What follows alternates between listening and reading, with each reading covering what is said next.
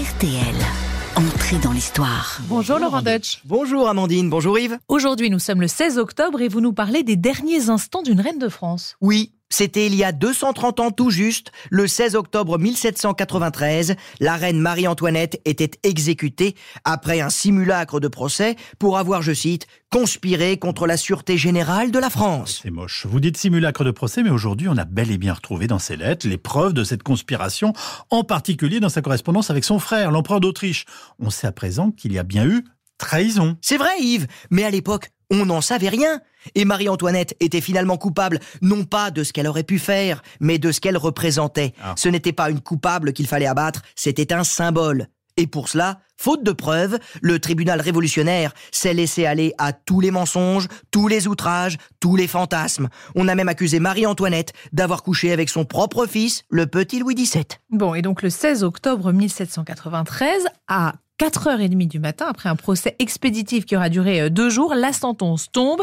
Marie-Antoinette est condamnée à mort. La sentence sera d'ailleurs exécutée le jour même. Comment vit-elle ces derniers instants? Eh bien, Marie-Antoinette est dans un état lamentable. Oh là là. Elle n'a que 37 ans, mais elle a vieilli prématurément. Il faut dire qu'elle a dû faire face depuis le déclenchement de la Révolution, et même avant, à des torrents de haine. On appellerait ça un lynchage médiatique aujourd'hui. On l'appelait la hyène autrichienne, Madame Déficit, le veto femelle. Elle a aussi dû faire face à des épreuves terribles. Elle a perdu son fils aîné au début de la Révolution. Son mari a été guillotiné pendant la Révolution le 21 janvier, et on vient de la priver de son dernier fils, Louis XVII, qui est maltraité par les sans-culottes et qu'elle entend pleurer depuis sa cellule. Sa santé se détériore donc très vite. Elle souffre sans doute d'un cancer de l'utérus qui lui fait perdre beaucoup de sang. Ses cheveux ont blanchi d'un coup et son visage s'est couvert de rides. Bref, elle n'est plus que l'ombre d'elle-même. Mais comment va-t-elle se comporter? Eh bien, tout simplement comme une reine.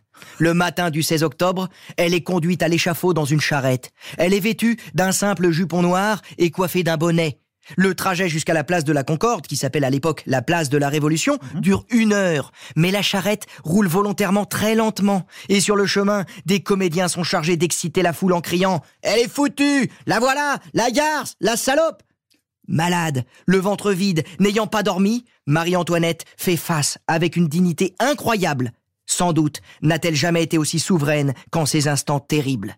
En gravissant les marches menant à l'échafaud, elle heurte le pied du bourreau et trouve encore la force de prononcer ⁇ Monsieur, je vous demande pardon ⁇ Elle est suppliciée à midi et et sa tête est brandie face à la foule, une foule qui devient brutalement silencieuse, saisie par ce moment historique glaçant. Bon, et son fils, le jeune Louis XVII, que va-t-il devenir? Ah bah pour lui ce sera pire, il va être littéralement enterré vivant dans sa cellule, croupissant au milieu de ses excréments, humilié par les sans-culottes, le regard éteint, et il suivra sa mère dans la tombe à seulement 10 ans, le 8 juin 1795. La seule survivante de la famille étant sa sœur, c'est ça? C'est ça, elle apprendra depuis sa cellule la mort de sa maman et de son frère, et partira en exil à Vienne jusqu'à la Restauration, où elle incarnera après la Révolution et l'Empire le symbole d'une paix enfin retrouvée. Merci Laurent, à demain.